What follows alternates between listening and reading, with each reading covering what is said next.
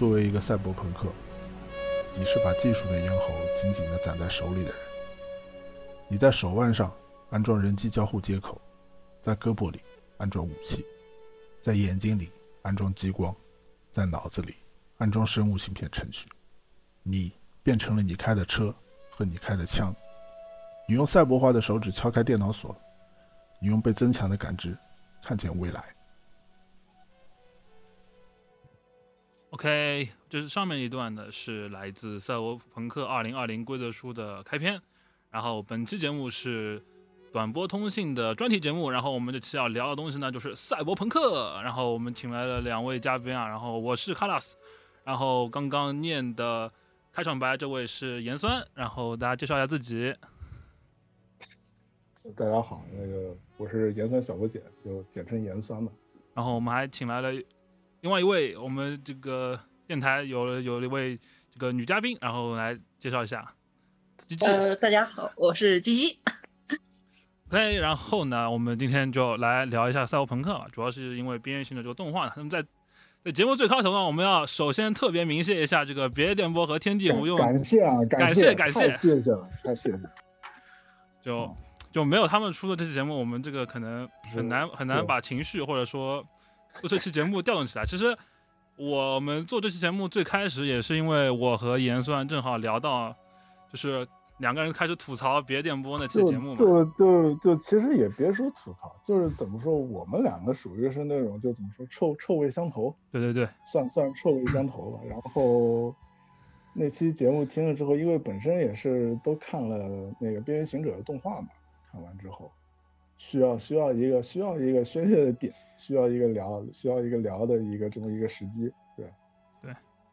然后正好其实也是我们包括之前说聊到，其实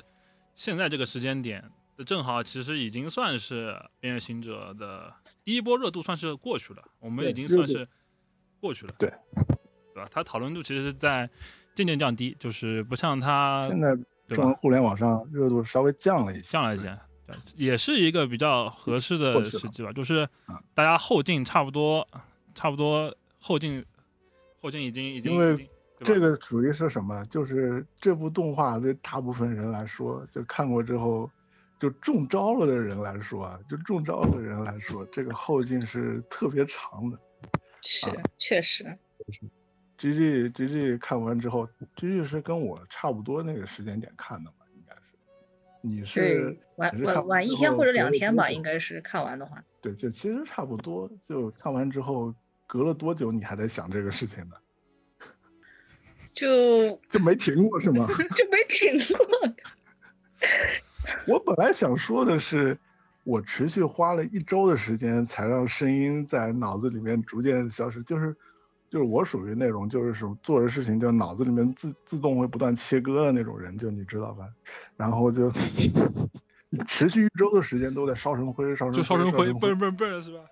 就就就就不行了，我操！就必须必须得必须得换一换，必须得找一个出口，就这样。确实确实，不然人都 要被憋成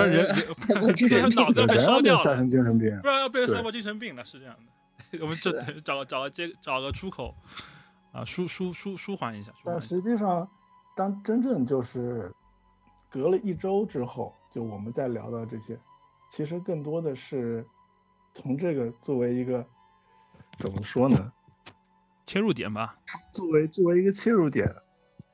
赛博朋克相关的东西就是聊出去的，就是以以以这个为起点，就是说更多是来在聊赛博朋克这个东西它本身。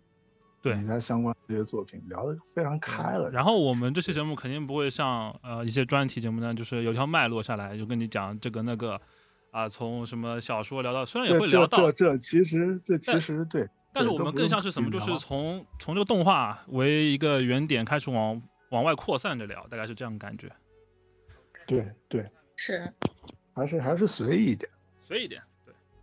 对。啊，行了，我们走。就今天我跟你说，这期节目我们。我们在录之前先听了一下别节目的节目，让酝酿一下情绪。现在都已经抡起来了，都就别别 别啊，别啊，别啊！就我我我举一个不太恰当例子，就是就有点像什么，就变成一九八四那个两分钟仇恨，你知道吗？就是说，两分钟仇恨这个有点太过了，就有点就感觉我操，这有点太过。但是确实是把我们当时那种感觉找回来，所以现在录这个的话，我觉得会效果会好很多。是，确实，不能说攒着一股气吧，不能说攒着一股气啊，但确实只只只能说只能说这个这个火烧起来了，你知道吗？就是感觉 O P 开始放了，既然这既然这个动画对它是它是它是把火烧起来了，你聊的人他不能不把火烧起来。啊，对啊，不然找不回那个感觉。一股一股邪火是吗？无无名无名无名之火。感谢感谢，我们感感谢熊熊烈火，感谢焚烧五十。感谢感谢感谢敌台，感谢感谢，还是感谢。别别别敌 台，有台有 台有台有台有。对你你你们越聊越离谱，这期还能不能好好聊了？我觉得可 以可以。说回动画，说回动画，说回动画。对就还是最开始的一个问题嘛，就大家对这个动画看了之后，就现在也属于是也已经是怎么说呢？情绪稍微过了一阵吧。现在我们拉回来的情绪，并不是说动画的情绪啊，动画的情绪实际上该该有的怎么样的，其实都已经有过了，悠久绵长。讨讨论讨论的就是该看过的，就是什么样的。大致就是说，主要是些什么观点，就是各种观点，其实也都差不多都都看过了，嗯，就各种。那现在现在剩下来就是说，燃尽之后啊，燃尽之后，你们现在对这个动画是一个什么感受呢？就大致聊一聊呗，就实现来。可以，鸡鸡先来吧，要不？行行。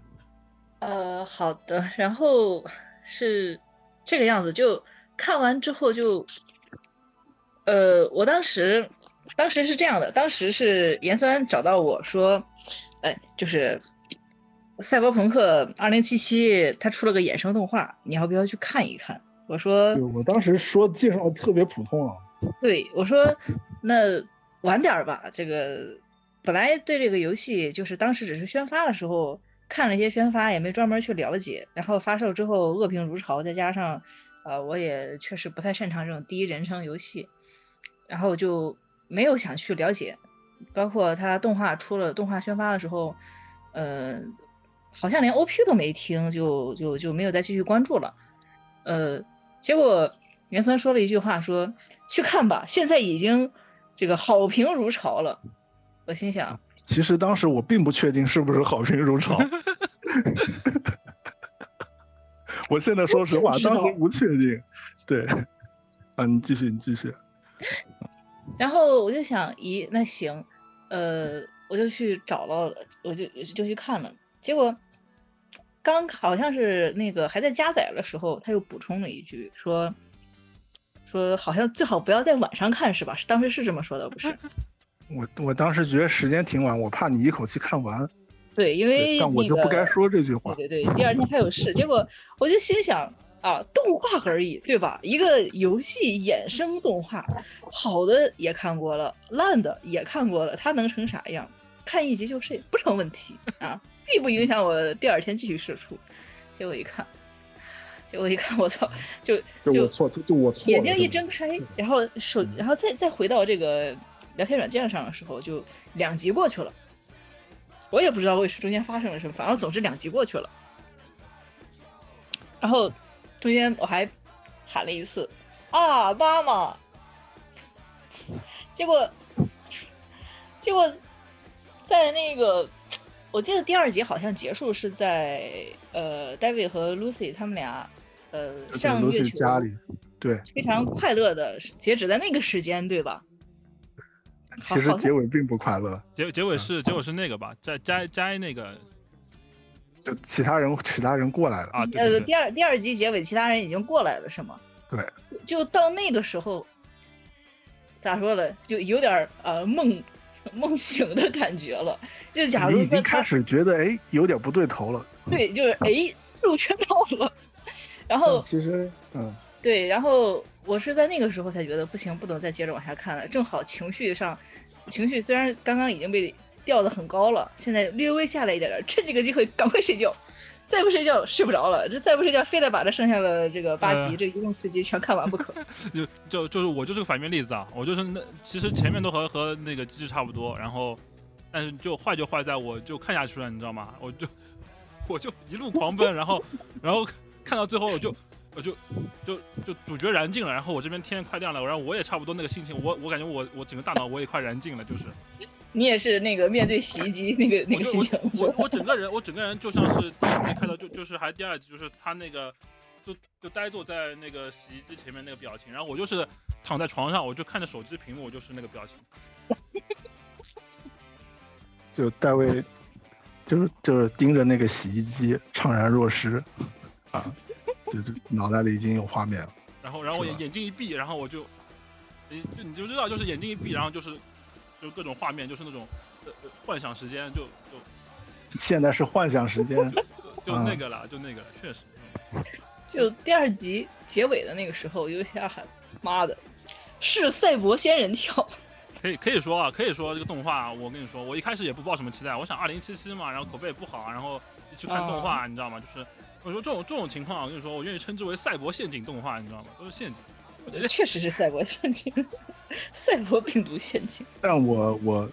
我我其实我当时看的状态啊，我有点怎么说，介于两位之间，有点对啊，你介于这当时为。什么是想去看的？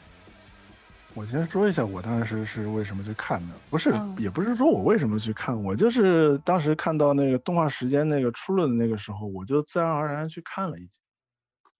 嗯没没有什么特别。但我意思是说，我追动画期间这个就是这个感受嘛，我就是虽然是很顺滑那个这样看下去看下去，但是就隔那么一两集中间，我就脑袋里就明很明显就就有有一个就有一个声音，就是就是一就是一个大厦里面打开一扇窗，然后有人伸出一个纸条，上面写着“快逃”，你知道吗？就我自己就明显已经给自己下这个暗示，就我知道这动画，我觉得肯定肯定不像是肯定不是他现在我看到的这么简单。嗯，就班级社这次这次我我明显感觉到有有很多不一样的东西，真的是从一开始就感觉有有特别多不一样的东西，就停一停，看一看，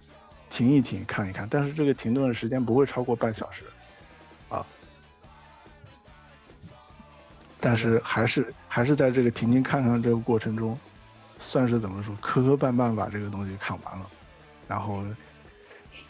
当然最后大家就是大家虽然就是方法不同嘛，方法不同，但是最后归根结底，大家都都维持都维持到了一一一个一个一样的状态，大家都聚到了了洗，大家都聚到了洗衣机的面前，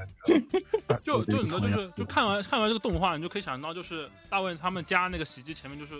就蹲蹲围满人，就围满人我们就是洗衣机就其实。其实并不是，就大家大家结束之后的第一站，其实并不是去黄板塔下面排队，其实是先是在大卫家那个洗衣机前面就坐满了人，洗衣全机同事，部都是一模一样的表情，就非常恐怖，你知道吗？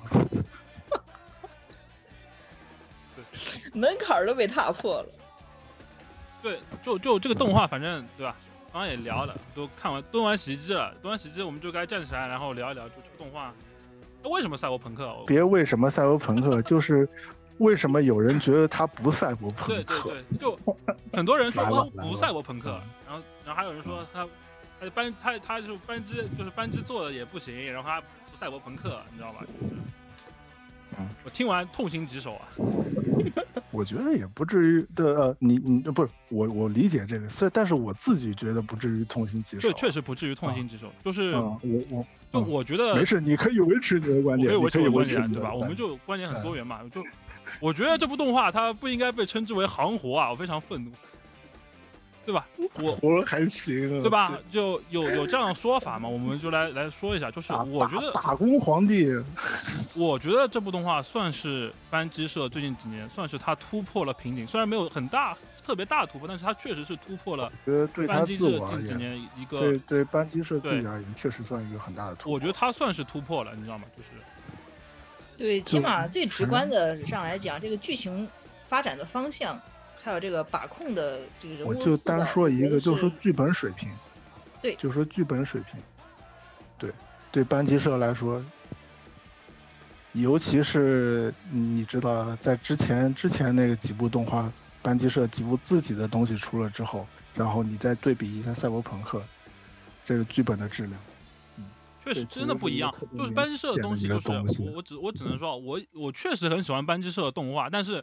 看完他们原创动画，你就会感觉我就很难受，就差一口气，你知道吗？三就是板三板斧三板斧，哎，就就差了一点，就是离非常非常好的作品差一点。它它是好作品，但是它离非常非常好的作品，你就是觉得差了一一口气，很难受。但是《造成》这部作品，我觉得它就是比那个差一口气要好，要好，要好一个台阶的感觉。其实我们觉得，我觉得我们说的时候，其实可以稍微放慢一点，啊就还是得得让观众听清，还是得让观众听清。就不能啊不能情绪太太太过了，就有点。其实就你看现在 包括现在这个动画播出之后所造成的一些，也都不能肯定不能说叫社会现象，就一些网络现象，和出现了很多这个情感被创的人，然后出现了很多去荒蛮达荒蛮塔底下排队揍亚当重锤的人，出现了很多喊贝卡叫妈妈的人。这个，我觉得我们可以放后面来后面讲，后。面讲。我们我嗯们首先还刚刚没提到，刚刚第一个我们提到了这部动画，有人说就是？他不对他不赛他不班机社，然后还有说就是他不赛博朋克，但我们要说就是这部我们今天这期专这期专辑节目我觉得先聊一聊他他他是不是赛博朋克，是啊，就先不用急着给他，就急着不用给他，不用急着给他定性嗯。定性，我的意思是说，就是我们先可以聊一聊，就是到底说它吸引我们的，就是我们会觉得它味道特别对的点。对，是哪里可以先聊聊味道特别对的点在哪里。来，然后我们还是按刚才顺序吧，然后鸡鸡可以先来来聊一下，对的。好，是这样，就是其实，呃，我在看这个动画的时候，一开始的预期哈是有点接近于《宫壳机动队》那种预期的。然后我我我当时脑子里你是指老的宫壳机动队那一批？对最老的就是是最早是九九六还是九八来着九五？吧，呃，九五对九五了，先是有一个短押的井押井守那一版对对对对对，是吗？然后包括两呃两部 TV 呃两部老的那个 TV，嗯呃后面的就后面还有一些电影啊，还有一些衍生的，这个就不讲了。我当时的就是概念或者预期就是那种，呃很多的呃电子脑攻防战，然后还有一些很高科技的、很浮于表象的玩意儿。但是后来我一看，那《赛博朋克二》就是《边缘行者》里面有没有这些东西呢？是有的。看，比方说一些啊，这个接口、一些芯片儿，然后一些一体改造，那这些东西也都是有表现出来的。但是对于我来说，赛博朋朋克的它的核，它的主要的内容它不在这儿嗯。如果说那个是皮囊的话，那赛博朋克的灵魂是什么呢？是在一个巨大的体，就是巨大的主体下，也就是我们说的荒反公司下，受到压抑的，然后这么一个高压的，人们，嗯，该怎么去形容这个感觉呢？觉得就是其实如果觉得这一段嗯就是觉得那个说起来有压力的话，其实可以不用那么说，可以更轻松点说，可以放松点说。就是其实其实就以小见大嘛，其实就是他那个开头的整个生活环境，他就很赛博朋克，对吧？洗衣机，不，我其实我觉得是那什么，就是刚才 G G 说的，那个他觉得那个他觉得那个这一部那边缘行者跟那个攻壳机动队那攻壳机动队那个时候很不一样的一点，我想有其中有一个，应该你也非常注意到一点，就是阶层的变化，对阶层的变化，就是就是他的他的主他的那个主角团体所视角的这么一个阶层，对这样一个视角。是因为攻壳机动队说直白一点的话，就是政府的狗，对吧？它是人，我们能中性一点的词吗？中性一点，有点有点太狠，有点太狠了。太狠了。呃，那那他但某种那就这么说，它是统治阶级的一个呃的一部分的一个呃延伸。呃，就是就是相对独立的，相对独立的相对独立相对的独立的对，相对独立的一个公安体系一个公安体系，就其实其实包括赛博朋克那个规则书里面也可以让你扮演那个执法者嘛，就是啊相对相对算是一个比较独立的第三方势力，虽然会受很多限制。而且而且而且那个在《攻壳机动队》里面的世界观下，还是你能看到就是这样相对一个就是说有希望，你会觉得你会对主角团体就是说产生一种信赖，这样一种感觉的是的，因这样为他一个执法们团体。每个人都有，对吧？不是，虽然不能说是超人，但是确实拥有超。那那比起那比起对比起边缘行者这这一批的水平来，那那那那那那那就是就怎么说经高了去了就不是就只能说就是硬件水平上面，就是说这个根本就是无法同日而语的。啊，是的。是是这样，然后，呃，还是说回到底赛博朋克不赛博朋克，就是他给人的那种社会上的感觉，或者说是一些压抑的、高压的阶层分化的感觉、贫富差距，我觉得这些东西它是体现的是很完整的。一开始吧，我在看动画前两集的时候，其实很疑惑，呃，因为姑且看起来就是，呃，妈妈是有正常，是起码是有在工作的，而且不是说是那种小时工这种感觉的，好像是有工作的。然后当时我就特别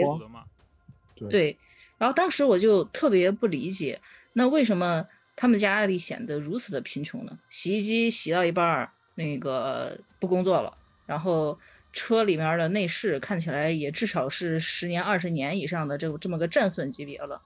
到底是为什么导致了他们家陷入了如此的财政财政上就是金钱上的困境呢？后来随着接着往下看，接着往下想，我才意识到，呃，可能在《赛博朋克2077》所塑造的这个世界里，仅仅是你想去加入所谓的上一层阶级的学校，光是上学的费用就无法让人承担。哇，那这个压抑的感觉一下子就对味儿了。就就突然突然非常有了实感，是吧就就充满了实感实感，很其实挺挺现实吧，这个东西就。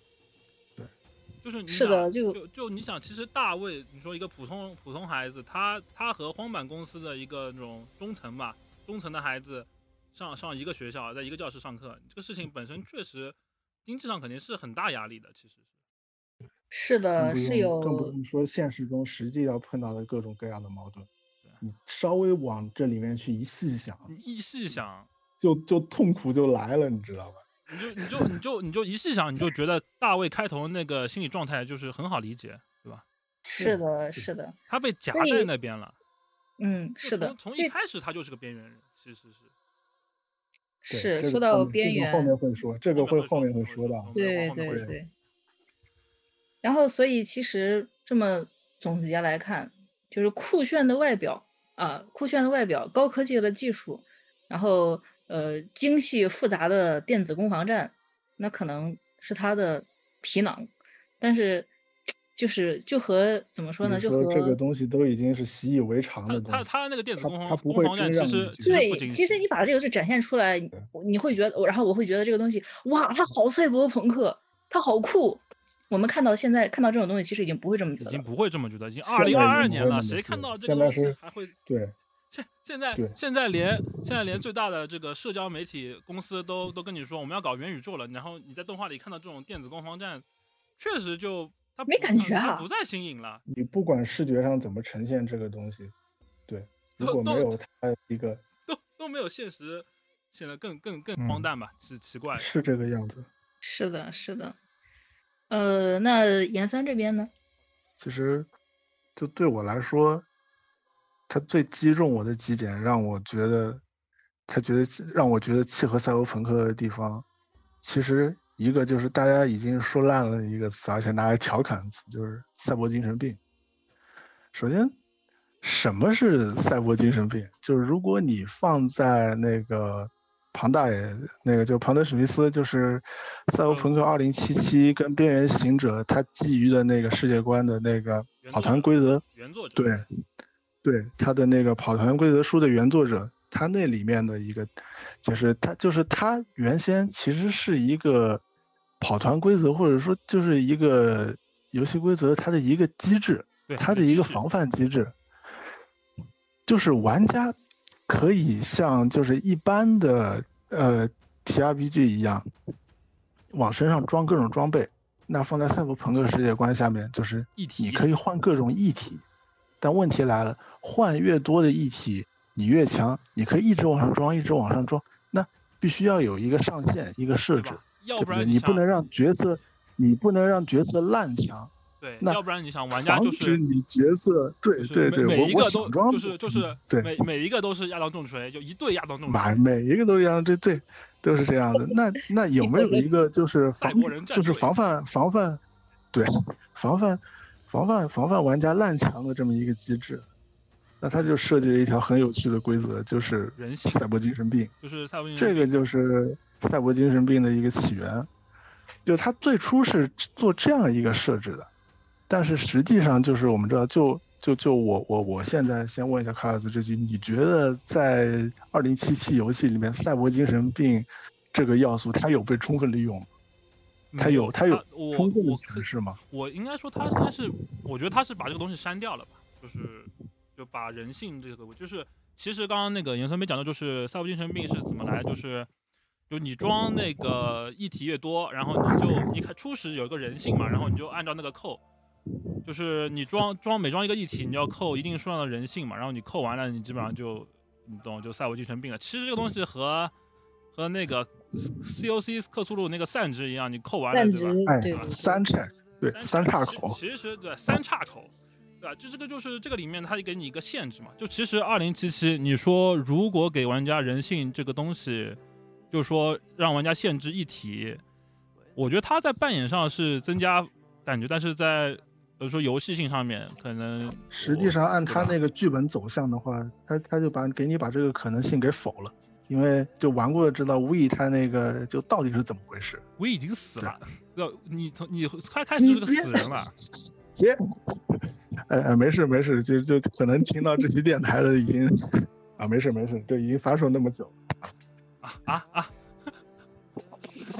其实其实我刚才想说，你别别别别剧透啊，就就就这个，就很多人很多人肯定听这个电台还没完，但没事没事，我们往下继续。对，就是游戏里面其实也没有说特别好利用这个声音，而且甚至说它其实你注意没，它是在规避这个设定。对但是你看这又是一个传统媒体好处，就是动画，动画我只要就是去注重一个剧情好了。它不用考虑游戏就是性，对吧我？主要是考虑一个这个剧情，就是说对，而且在所以所以在动画里面的话，就是说他把赛博精神病这个东西作为一个很核心的点子在使用，而且呈现的特别好。而且做的很好，而且表而且就什么什么是什么是赛博精神病啊？它到底是它到底是怎么促成的？他就仅仅说是就是说你身上装了那么多一体，就你你变得精神越越来越脆弱嘛？就是你整个人性丧失了嘛？它不只是这样的。就游戏里面实际上很嗯，就你你你拿那个就是到了动画中期，就一个转折点嘛，就曼恩开始分了的那一次，嗯，曼恩是怎么分的？他赛博精神病了，是仅仅说是就是他的他的身上装的异体已经开始已经过载了嘛？就是说他终于就是这个副作用就再再也再也再也就是说压制不住了吗？你可以看一下最后他变成赛博精神病之后，他出现的那个幻觉，对，而且那那他块出现的幻觉，他那一段演出就是很多人，就是包括就是说你上 B 站，就是有很多人特意把那一段剪出来，就是我我想我想特意说一下那一段，就是在他的幻觉之中，他又变成了小孩子，就当年的那个少年，跟跟跟戴维那个时候差不多年纪的这么一个少年，十八岁的那个年没有，装一体，对对，然后在一片一望无际的一片大荒漠上，大荒漠，欢迎来到，现实的大荒漠，欢对欢真是欢迎来到现实的大荒漠，对，欢迎来到时代界的大荒漠。他在一片大荒漠上跑跑跑跑，跑然后停下来了，迷茫了，然后眼前呢还是一望无垠的展现出来，还是一片荒漠，然后脚下是有能看到这个道路，道路在这个面前停止了。那到底是什么东西促使他停下来？是真的就只是说是赛博精神病追上他了吗？就是你可以看一下曼恩，就那么长时间他一直在做什么，就他真的就只是一个，就是说像一个典型的一个帮派混混一样，就我要换更多的议题，我要做更牛逼的事儿，我要做更大，我要做更更多，我要我我就我要赚更多的钱，然后招更多的团伙，就就我是一个大哥，就真真的就是一个大哥，就就就这个样子。但是我有钱了，就是说我有了牛逼的议题了，我现在往上爬，再再然后呢，再往上呢，对，之后呢？就当当你当你开始成为一个边缘行者，当你开始不断的换议题，开始不断的对去盖一票大的，你到一个阶段，你发现，然后呢，就是，然后呢，我还是就等于说我我我还是这样一我这样这样一个状态。那那往往往之后是什么？就有有可能有可能就是就有就是说网上还有什么其他的东西吗？就他其实没有想过这些，我突然觉得想过这些。嗯，你说这好像是一个危险版本的中年危机。中年危机了还行？不觉得很像吗？就积累到一定程度，对吧？然后现在的工作也好，现在的这个状态也好，也都熟悉了。然后只不过呢，中年危机可能啊、发生的会发生一些这个啊、身边的这个烂事儿，或者说出现一些你自己的心情或者情绪上问题，或者说你可能危害一下身边的人这个状态。摧残一下身边的人，啊，赛博精神病不一样啊！赛博精神病是要出去跟磁场颠倒一样大开杀戒的呀。不，你想想看，其实曼恩也是最后伤害身边的人嘛，对吧？大哥大啊，嫂，是，其实我刚才想，这是前面想说那些，我想说那不是行为结果是一样一样的，只不过它是一个赛博朋克世界观下就就 就更夸张式的一个演出嘛。对对对，是的，而且是的，是的，而且他真正的自毁了。对，就是我想说，就这一点，其实光是这一点，实际上班级社就已经做得非常好，而且理解的非常到位。他是真的把一个，就是说，不单说是纸上一个冷冰冰的机制，他给还原了出来。他是真的把这个用用这个用这么一套规则，然后写出了一段非常非常优秀的一段一段场景。对你其实你看到做了一这场个是能共振的，真的是，这不真的不只是共鸣，就瞳孔瞳孔也在震，瞳孔也在震啊！就不只是共鸣，真的是瞳孔跟着一起在震，确实是这个样子的。对，其实这只是还只是其中一点，但我这要要是这样这样一直举例举例举例，这个这个就没就说个没完了。说不对清，真的。先先说这一点，先说这一点，然后我觉得卡尔斯对，其实刚刚说到嘛，就是正好也是顺着这个讲，就是曼恩被什么追上了呢？你可以，你可以说的抽象一点，他是被被他他的这这这一条一直一赖以生存的这个道路追上了，或者说他就是被夜之城这个这座城市追上了，对吧？就我这里插一句啊，就是夜之城，它是活的，它是一个活的一个实体，对吧？就是是你想想看，夜之城，它是全美排什么最最差的地方，但大家都来追梦，对，很多人往往前去追梦，但是你说多少人真的追到梦了呢？他们很多很多的人都在追梦途中就被就惨死街头，吃掉了。对，就被这个就被就是这座城市吃掉了。它就像一个活着的实体一样，就是平时看上去它和你无关，就是就是它对你这样一个个体毫不关心，但是它就是那种像一个什么，就是潜伏在暗处吃人，就是说你一旦就是说那个维持你自我的东西，一旦这个东西崩溃了，那对曼恩来说就是他的自我存在的一个意义就开始逐渐消逐渐消退了，他开始自我怀疑了，这个时候。就你的存他他的自信心，他无法对他他的存在无无法再这样自我确立，对他无法维持存在。这个时候，叶之城就从暗处跑出来，就像一口就像一头野兽一样，一口把你吃掉吃，掉了，你你就被吞没了，对，你就完成了，你就完成了这个系统的再循环，啊，系系统就跑出来把你吃掉了，啊，你听听你接着说你接着说很像 Matrix。但是它真的真的就是一个活的 Matrix，是它比 Matrix 更加生动，它比 Matrix 做的更加成功，而且。其实是这样的，就是这是真的，真的是一个现实和虚拟的交织的一个城市，你知道吧？就是就是的，是的。就就包括包括我们说，其实，在动画里面，那个动画里面你看不到哪一栋楼特别高，包括在游戏里面你也看不到哪栋楼特别高。就荒坂塔虽然很高，但其实它和旁边的楼差不多，对吧？这里说到一个很重要的东西，就是，其实就是，一般来说，在怎么说呢？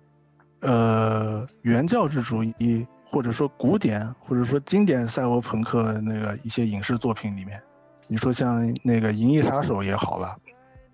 这些早期的赛博朋克作品里面，它会出现那个巨型的一个巨大不可名、巨大不可可名状的作为主体的一个巨大的这么一个建筑存在。就它可以是那个像，呃，《银翼杀手》里面那个玛雅金字塔式的那个对对对，超巨大的公司，它的它的形象，它可以是这样一个东西。但是，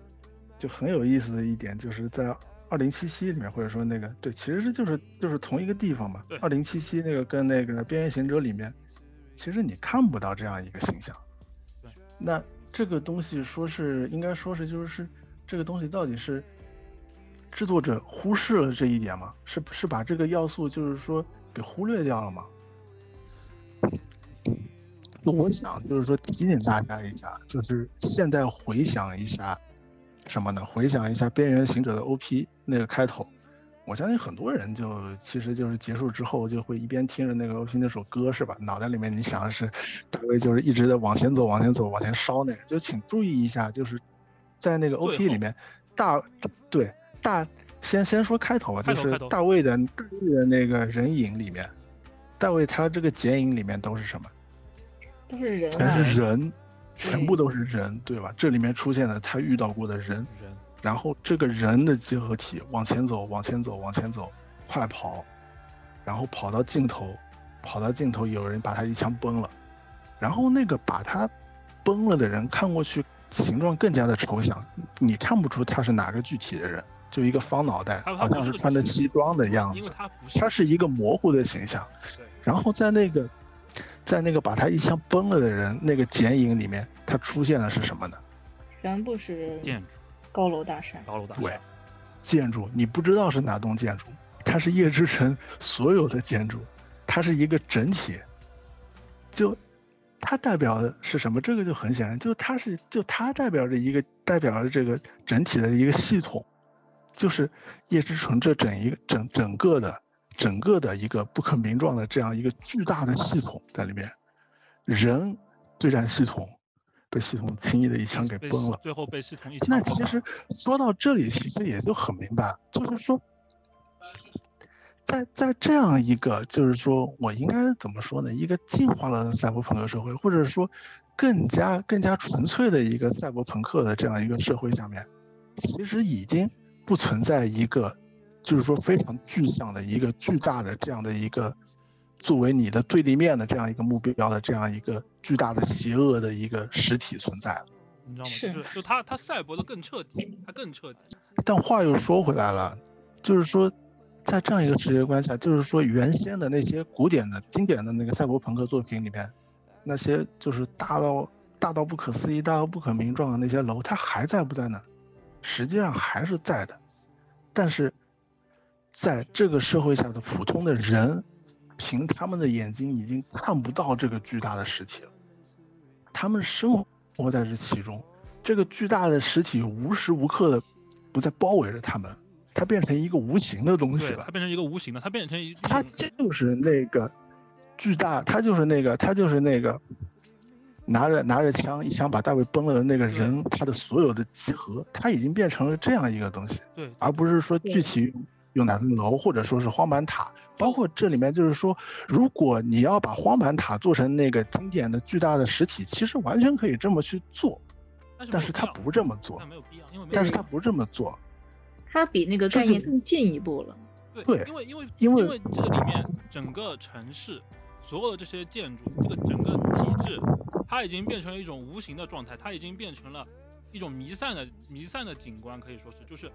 它已经成为你生你这“活的一弥散”这个词用的特别好。它已经成为你生活的一部分，它已经是一种新常态了，你知道吗？就是我我我我换句话说啊，就是虽然说虽然说有点就是不太合适的例子，就是你回想一下尤比克，尤比克的广告，就是菲普菲利普迪克那个尤比克里面，就是主角后来他在进入到那个中阴身之后，那帮人在进入到中阴身之后，里面尤比克无处不在，到处是这个东西的广告也好，它的载体也好，你到处能看见尤比克。但是尤比克到底是什么？看不见摸不着这样一个东西。就换句话说，那个巨大的荒蛮塔，或者说一个呃，或者说那个之前的金字塔也好，它变成了这样一个东西，它进化了，完它已经自我大进化到你看不嗯到它的全你貌了。看不到它全貌。之前你还可以像勇者面对恶龙的时候，你还可以和他面对对面。面对面，虽然他现在你碰到它已经变成整片森林了。这里插一句啊，我觉得也就是说，就这个差别其实也体现在什么？就是说，为什么说赛博朋克故事它会是这样一个叙事？嗯，还是说回赛博朋克二零二零吧，就是说从规则书说起。就曾经就是我跟卡拉斯讨论过这个，就是跟 D N D 的一个区别。就卡拉斯当时说了一句特别妙的话，我当时我当时说，我当时说赛博朋克二零二零和这个 D N D 就像是就像是世嘉和任天堂的区别，就是赛博朋克二零二零。你先说清哪个是世嘉，哪个是任天堂啊？那当然，那当然是 D N D 是说嘛，那当然是，那还用说吗？那是不言而喻，就是大家都知道，好吧？就是 D N D，就是就像任天堂一样，就是虽然虽然你说是他是打怪物什么，但是你知道，龙与幻想的故事，这是个幻想的故事别，一个是一个是好孩子，好孩子，那赛博朋克是什么？你都朋克了，你这都是这种时候，你就是青少年该该干的事情了，你就该该反抗起来，对我们都是大孩子了，是吗？该成为乐队野人了，就是你知道吗？摇滚青年。甚至甚至甚至说，就是赛博朋克规则里面本身你就是可以专门去扮演，就它就叫 Rock Boy，Rocker Boy，对，对，滚它就叫青 Rock，滚 Boy，青。也，就真真的跟滚青，然后这个规则其实我跟你说，它的行文或者说它整体的行文，它就给你一种很朋克的感觉，它基本上就是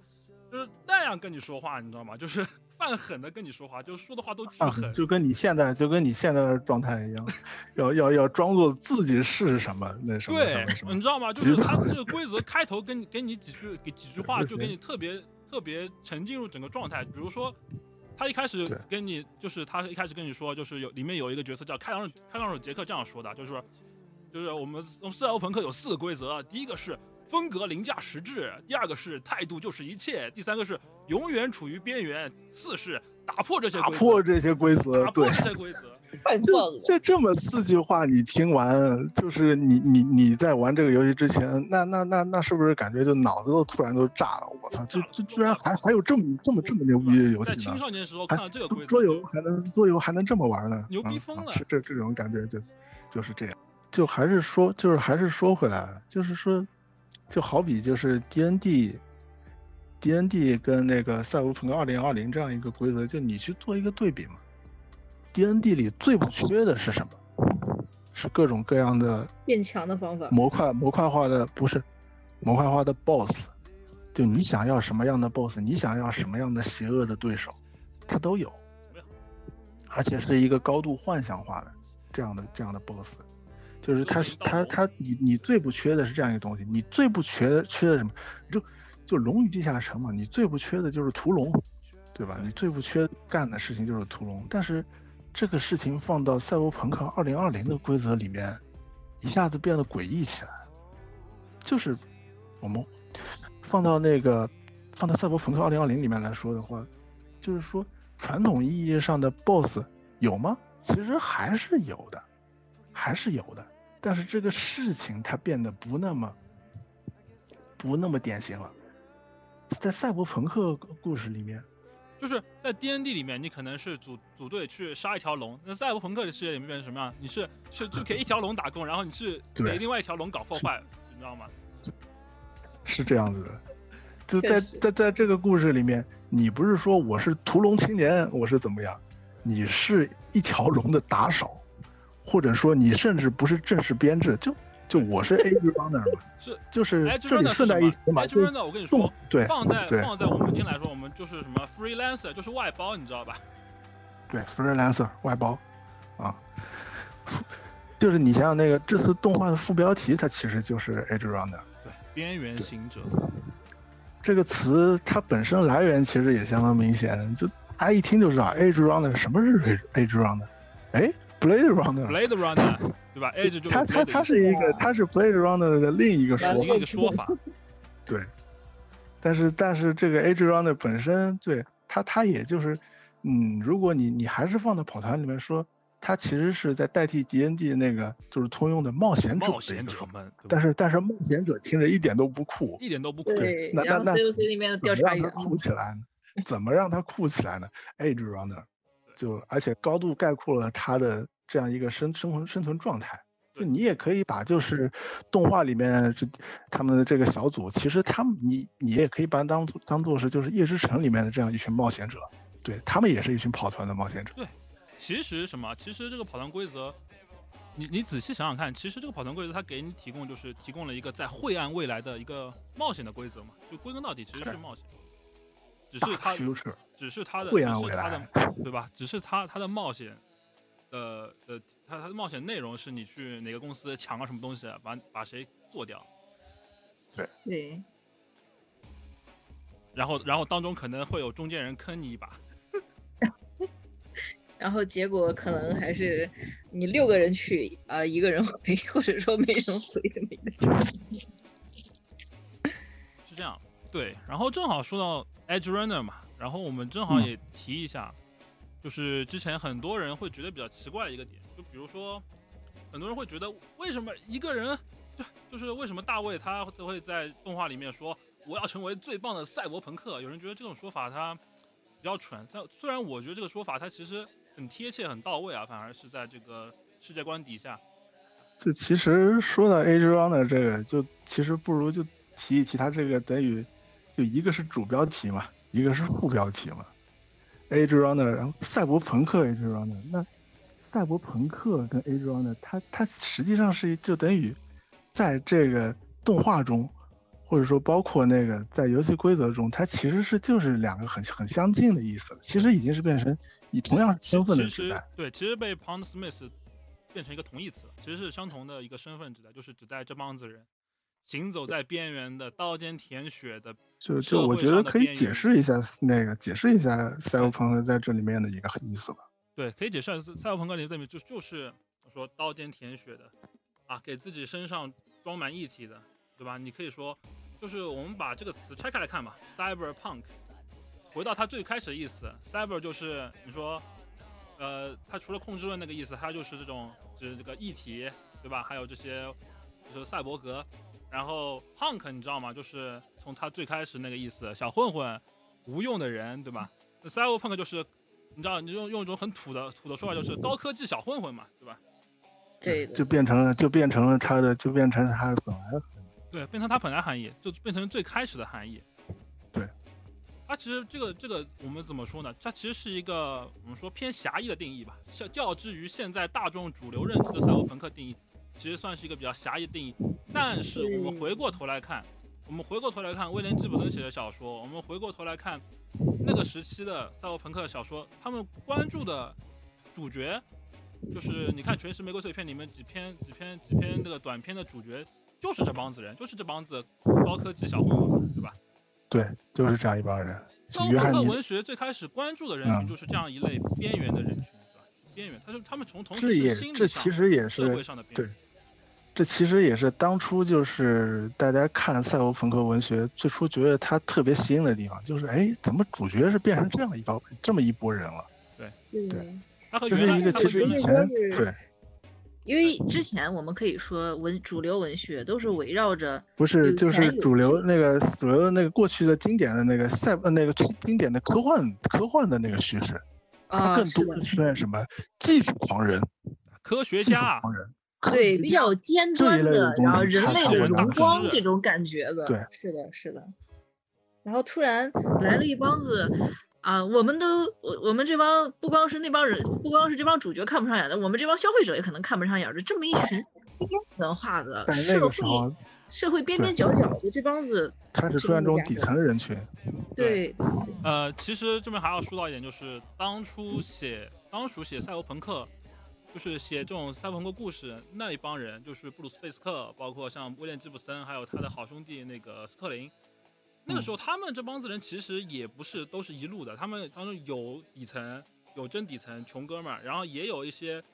中产阶级，但是有那种批判性思想嘛，就加了就是加了一点，就比如说他们他们的思想来源无非就是我们可以说什么马尔库塞啊，什么鲍德里亚，然后就是、啊马克思，当然还有马克思对吧？我们不能忘记马克思，就是偏闲置是 你可以，你可以想，你可以想到，就是他们那帮子人，其实他们，但他们共同因为对于当时的不满，然后聚在了一起。你可以想，威廉吉普森早年就是个活嬉皮士，好吧？威廉威廉吉布森早年的经历，对，然后，然后那个时候，你知道吗？就是这个词真正意义上被这个被作为一个文学流派来说，其实是一个蔑称？就是当初初当初对。当初一开始布鲁斯贝斯特只是写这个词，但是这个词后来被广泛的指写这个就是威廉吉普森他们一帮子作家，其实是一个另外一个科幻杂志的编辑，我不知道他叫什么名字了，但我之前看到过，就是就指他们这帮子人是 cyberpunk，就是是一帮 cyberpunk，，就是每天整那那那些什么技术技术宅、技术名词的那些傻宅子，然后那一帮子没没事干的混混，这样子说。这其实你想一想，就很像是最当初是就是当初的时候对对印象派啊，象派，你知道吗？印象派这这些东西的这些嗯东西的指，包括什么对就是把，然后印象派那帮人就说啊，那我们就是印象派啊。那那赛欧朋克这帮小说家，他们其实也是一样的，就像就像你说一个朋克，他是个小混混，啊，你是个 punk，那老子就是 punk，好吧？呃，再他们就把这个这个，所以就是后来就把这个词作为了他们这个文学的一脉，就是被广泛的使用开来。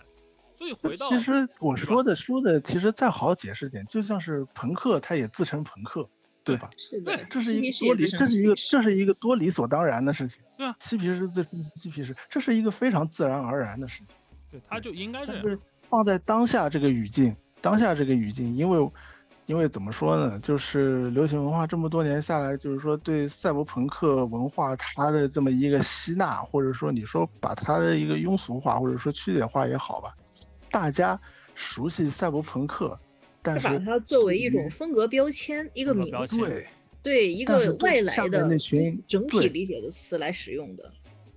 但因为在在在这样一个就是外在的这样一个视觉元素下面，大家看到的真的朋克，就真的故事也朋克，大家并不关注这些东西，并不关注这些人，反而会觉得就是说这个东西拿来指代一群人，会觉得很突兀。就我只能是这么想了。对对我也是，就可能是现在的就是主流的一些观点，它它会显得比较主流化，然后反而说到底啊，嗯啊说到底也是因为就是赛欧朋克这个东西，其实它在很长一段时间内，他其实就一直没有被主主流的真正待见过。我我我甚至可以说，赛博朋克死过，死过，他已经死过一回赛博朋克，死了，他已经死过一回，对他确实死过一回。对吧？他死他死过一回，现在现在只是说回光返照。现在这个嘛，对，赛博朋克的回光返照。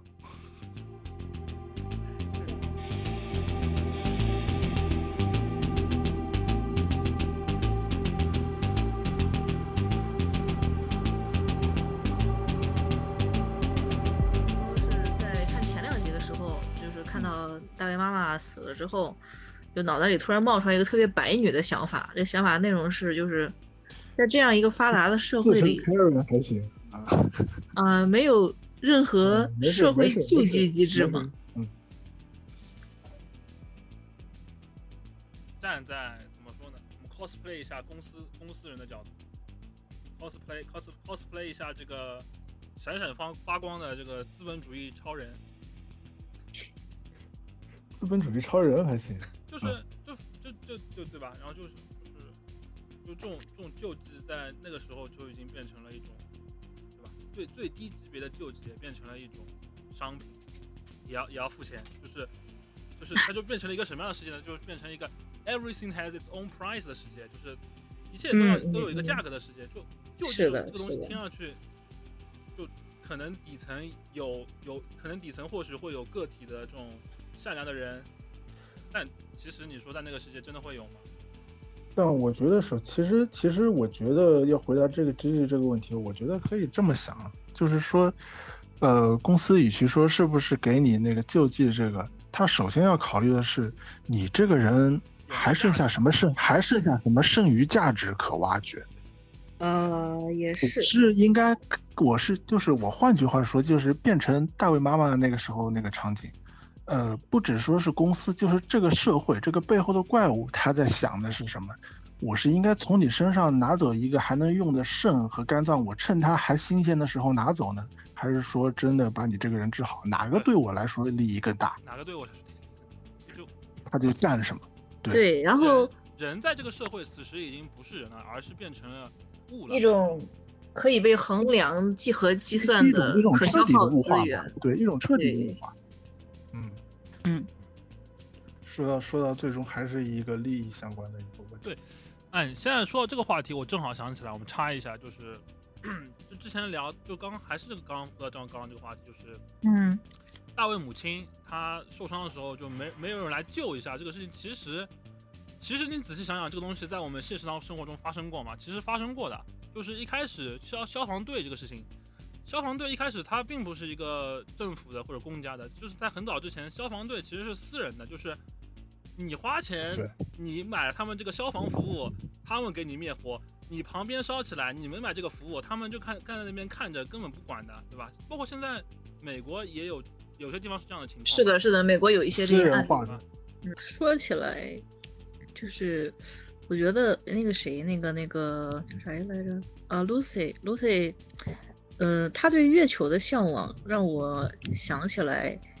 就是更早一些，在赛博朋克之前，更之前那些流行的东西，就是对太空的探索呀。然后你是说黄金年代科幻那个时候对太空的对对太空的向往？他那个海报其实就是有点。黄金年代有点有点那个时候的风格吧，其实当时那个就是大卫说那个看到那个他家那个他嘲笑说好土这个海报，其实当时我看到那个海报是一看我一看那个海报我人都来精神了，对我也是，就我当时一下子心里面对 Lucy 我对 Lucy 充满了好感，没想到这还是一个喜爱黄金，当然他可能自己其实意识不太到这个，而且在在游戏中真正指代的也许也并不是那个。就是仅仅说游戏世界观众，但是以我们的视角来看，他确实很明确指向了就是黄金时代那个时候对太空探索这样一种积极的这样的一种观念。对，是的，就是回到了什么时候？是回到了甚至更早，回至甚至回到甚至登月，回回到了登月前，对，对，就回到了什么时候？阴阳魔界那个时候，你回想一下阴阳魔界的第一集，阴魔界的第一集是一个在做。那个就是美国军方在做太空太空实验的时候，一个人就一个飞行员，他被困在一个密室，就一个密闭的一个小空间里面，时间长了之后，由于孤独产生了幻觉，然后即使在这种很痛苦的情况下，在这个第一集的结尾，他还是对太空，他对着月亮就有种。嗯，怎么说？对着月亮，其实是有一种在说什么，说可以说在对着，像在对着爱人说话一样这种感觉，就在在那等着我们会过来的。就当时他是一个充满了就是无比无比的积极的，无比积极，然后虽然带着疲惫的那个表情但，但是无比积极的这样一个心态。他说完这句话的那那个时候，对，那个时候是一种。多那个时候是一种多积极的对于昂扬向上，对昂扬向上对外界的这样一种探索精神。那时候你问为什么要去月亮？因为月亮就在那里。对对，这这就是肯尼迪原话嘛，对吧？月亮就在那儿。那你回到赛博朋克这样一个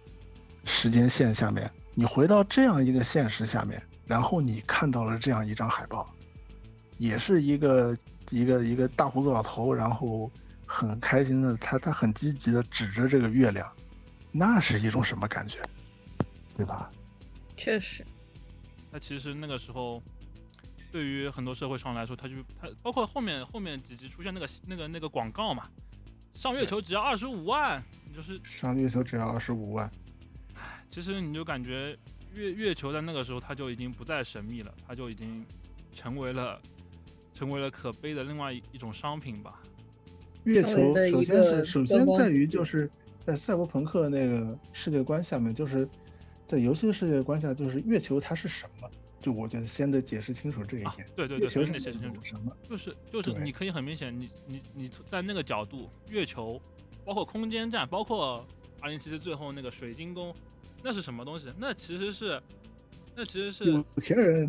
对吧？有钱人的地方，那是什么？那是殖民地啊，朋友们，那是那是是他们的殖民地度假村兼度假村。嗯其实说实话，像什么？其实想到哪个电影？想到那个《极度空间》吧，就是哎哎，是对上，对吧？就就它是什么？对它是上对上它是有钱人们的天堂，它对于穷人来说，它就是遥不可及的梦想。它你你可以就是说普通人可以上去吗？完全可以上去，但你上去是干什么去的？旅游去的，就真的就只是转一圈像什。么呢？像溜达一圈就回来了，人家可能在普通人上去看，可能就像是刘姥姥进大观园，你知道吧？就是你要说就是前面前面其实已经在说了，就是他是不是他是不是忠于赛博朋克这样一个事这个事情嘛？然后其实就是说，如果你现在回过头来，你去回看一些就是我们印象中的一些就是主流认知中的那个经典的赛博作经典的赛博朋克作品，其实你相对去看它的内核，就是你你现在去看的东西，它真的就比它真的就比边缘行者更加的硬核嘛？或者说更加的结合赛博朋克精神吗？就这里我可以举一个例子，就是我之前那个重磅重磅向卡拉兹安利的那个那个川考善招，川考善招那个时候应该是九一年的 OV，机动形式八零八，对对对，就是也是发行在发生在一个超超巨大那个电脑电脑中央控制的一个赛博都市里面的一个三 D 吧，对吧？对电脑都市对，在这样一个城市下面发生的故事，然后它的内核你觉得怎么样？就是它的故事构成其实极其简单，对吧？极其简单。要素拉满，就是就是开始，我觉得我觉得就是你你你是相对比较近的看那个，就是前几天你看了这个东西吧，应该是。我是前几天看的，我觉得你你的，那你其实可以聊一，我觉得你可以先聊一聊你你你看这个看下来观感是什么样的？我我看下来，这第一个观感就是他那个故事，故事其实很简单，但是他风格风格拉满了，然后要素拉满了，给我感觉就是什么，就是他是他是真正的爱死机，你知道吗？就是这三个要素都占了，就就是就我为什么嗯呃，就他每一集基本上就这三个元素多多少少都带了点。就我嗯觉得他是一个什么？他就是风格很明显，然后他的故事其实，其实我们来说，他的故事其实没什么。就是你看第一集的时候，我其实对你觉得有些你你就实话实说嘛对吧，，其实有点是不是其实有点没劲？其实有点没劲。其实就是没劲啊。他第一集是一个什么故事？一个一个电子幽灵的复仇，对，而且还是相当物理意义上的一个电子幽灵的复仇。他的那个展现的形象，他甚至用的就是直接插在尸体上的一个许多管线，一个很直接的一个联系，是吧？对，甚至他没有用一些，就是他没有用一些特别，对你也可以说这是就是那时候的那个味道。第二个，他他讲了一个关于背叛背叛一些人，还有就是军警之间，哎，这个非常日本社会特色的一个军警军警那个机构之间的一个矛盾啊，然后夹夹夹杂在中间的，哎，这个一对就是老搭档这种被就小人物被夹杂在中间，然后一个抗争，是吧？这其实也没有也没有说也没有说特别的特别的呃怎么说，会让你耳目一新，对吧他有探讨什么哲学命题吗？超哲学，不拉不拉，没有啊，其实不没有。不不，那还不是不，甚至还不用上升到这一点。对，然后第三个，第三个，那我更要说了，这这就是一个套着赛博皮的一个吸血鬼故事嘛。对吧？赛博吸血鬼它，是一个，它是一个，它是一个关于，它是一个很很美的、很美的一个故事。我甚至可以说，就是那个著名的那个，就之后川考代川考上招那个代表作嘛，就是有天有天野喜孝加那个天野喜孝那个画风加持的那个《吸血鬼猎人 D》的剧场版，两千年那个剧场版。这一部 OVA 的第三集，其实可以看作是它的一个前传，或者说是它的要素的一个，就是说最初的一个形象。那这三集这样的故事下来，你你你会觉得这是一个，就是说内核很赛博朋克的东西吗？还是说它是其实是一个形式上很硬派，形式上要素堆满，但其实内核就是说本身就是说内核其实它并不是说很很强的一个东西。对，就至少我当时看下来的时候也是这这么一个感觉，甚至我当时在说的时候，就我是因为那个就是之前跟你那个。聊到《边缘行者》这些，对，而且就是看到小岛小岛秀夫之前他他看完《赛博朋克：边缘行者》之后，他当时发推，他说立马想到了之前《疯狂上招》这部《机动刑事八零八》，然后马上去下了蓝光碟，去去买到了那个新的蓝光碟，然后又又拿来看了一遍，然后他说让其他想起当时那五年代的测制，就你现在回想一下。你你你觉得这两部真的关系有这么大吗？其实没有，其实没有，但是 其实没有。就我我觉得，我觉得就怎么说呢？就他小岛秀夫，包括他这个年纪，他们那个时代那批过来的人，我觉得还是怀念那个时候的动画质感，质感还是以这个东西居多。就你回想一下，这个东西，它真的有那么那么赛博朋克的内核在里面吗？其实它更像三个套皮故事。嗯，然后，那机动形式它八零八它本身呢又要说了它的这些视觉元素，它的最大的视觉要素的来源是什么呢？那我觉得很，那我觉得很显然就是《银翼杀手》嘛，是吧？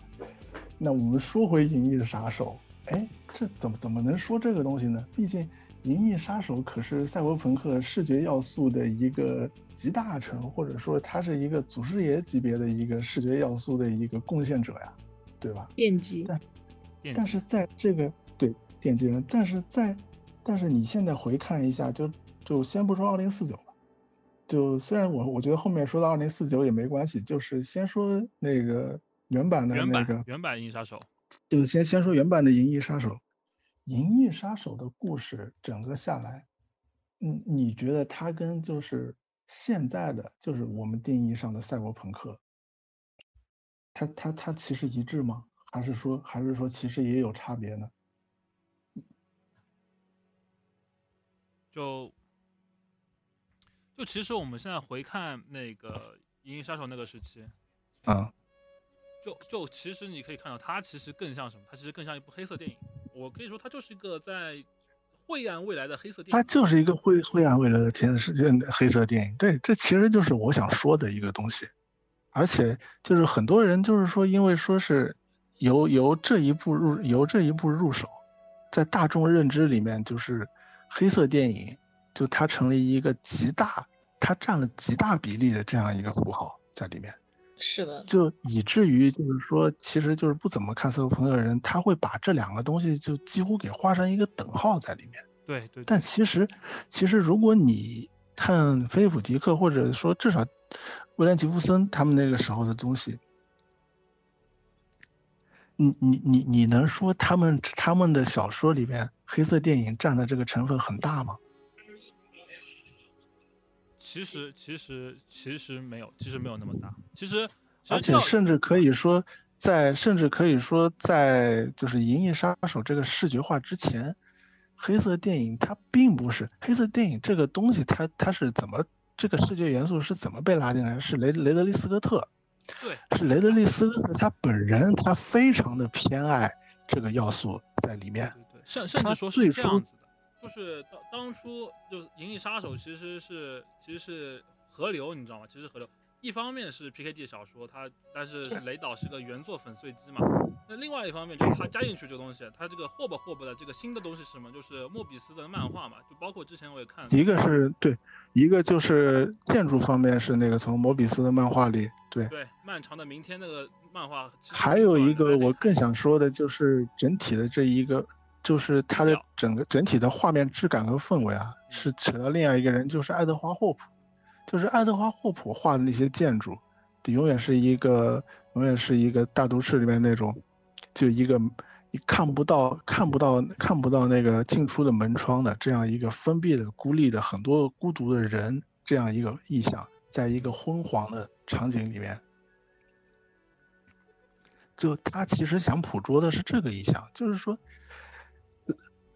把这种特质加进去，导致他看过去特别黑色电影的这一部分，这个其实是雷德利·斯科特他做的一些视觉上的贡献。对对，就他把视觉上奠基了。那因为在大众认知里面这一部分，就是说，就包括之后的模仿者也好，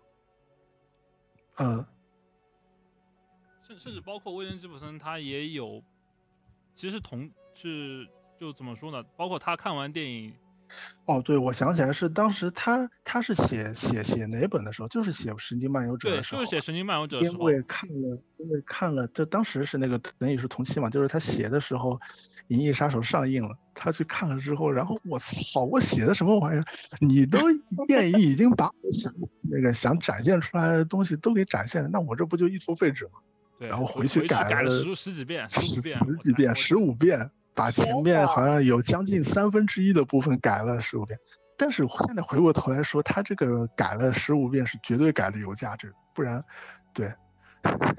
我们我们我们今天看到的《神经漫游者》绝对不会是这样这样一本这样一本东西。对，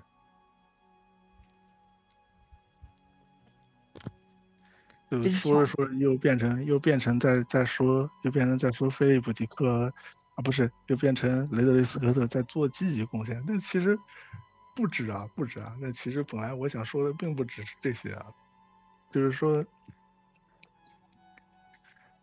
大家对这个东西的认知啊，就大家对这个东西的认知，其实让我想起一个，就我举一个好像看过去不太恰当的例子吧，就是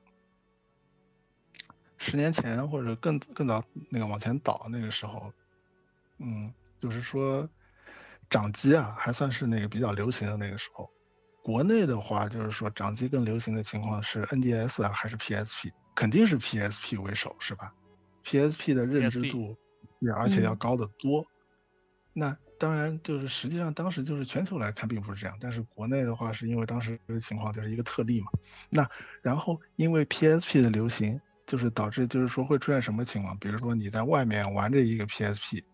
然后这时候啊不是你在玩着一个随便其他一个什么掌机，或者说是一个就甚至不是说掌机 MP4 也好，就是说一个黑色的一个长方形的一个机子，这时候有人会走过来跟你说：“哎，你在玩 PSP 啊？” 就是说，你看，你看这个事情变成了这样，就是说 PSP 它成了一个掌机的代称，他不知道这个东西小型的设备他他怎么喊，但是他先知道了 PSP。对对对对对，那然后，对，那然后就是我觉得就是《银翼杀手》这个东西，它其实也也也有点像是这个样子，就是你先入为主，而且包括其实真的就是对大众的认知来说，《银翼杀手》它是一个个特别大大众的例子，就是就是对就是家长喊所有的萝卜都叫变形金刚，你知道吧？对对对对萝卜都是变形金刚，对。但是萝卜就是这样真的是变形金刚吗？那其实就是这个样子，那其实就是这个样子，都不用发出这个疑问句，是吧？对吧？就我们知道是怎么回事了。其实，赛博朋克其实也有点面临像是这样的情况，就是仿佛被那个，仿佛被，仿佛被，就是说，对，就是在《银翼杀手》之后，黑色电影成了一个很重要的一个构成，至少是视觉上的构成。但其实，它并不是赛博朋克的全部，而且赛博朋克完全可以是跟黑色电影无关的，对，是的，这其实是这样的。对，就顺便我们岔开来聊一下吧，就是正好正好就是我们就我之前看那个班机社他们那个访访谈嘛，就是说之前他们嗯 CDPR 给了一个本子，是一个更黑色电影的呃的的风格的东西，就像是他们要以法拉第那个中间人当主角，那个四啊四眼对当中间人。啊，对吧？他们一开始要做一个什么，就是做一个黑色电影风格的电视剧，其实是想想做电视剧，但只是找了班班社来做。班社一看，这可不行啊，这动画怎么能做成做成电视剧呢？那种风格呢，对吧？对，所以大改特改了。也也就是说，如果就说你现在还囿于那种黑色电影风格，囿于那种那种雨夜霓虹，一个男人戴着帽子，他这个走来走去，风衣风衣那起码人家想要的这个宣传效果是绝对达不到的。现在没有人吃这一套了，就对其实我想说的是。其实不是，倒倒不如说是主流吃不吃这套的问题，就是这一类风格的极致，其实在 OVA 最好的黄金年代那个时期，很多很日本动画已经把这些东西给做过了。我觉得机动现形，我觉得机动形式八零八，它最后给我的感觉就是那种，就是它最后一集那个风格特别明显，就是一个挺浪漫的一个一个那种侦侦探，然后就是一个呃对告别的侦探告别嘛跟一对吧？对，最后最后是那个最后是棺材飞向宇宙，一个非常浪漫的告别。回来我去看一下真真的推荐大家去看一下《机动形式八零八》，就是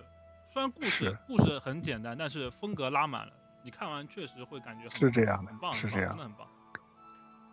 就就这个东西，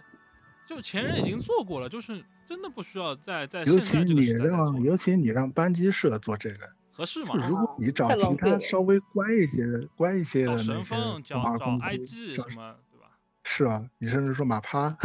就他们做这些的话外包还是算了，，IG 的外 没没没，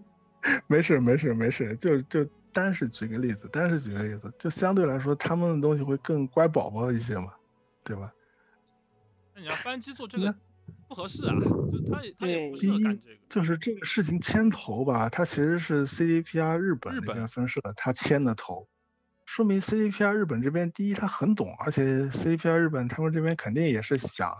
一个我个人趣味这个东西好不好说，肯定是有。第二个找找班机社的话，肯定能出一些不一样的东西来，这个是肯定的。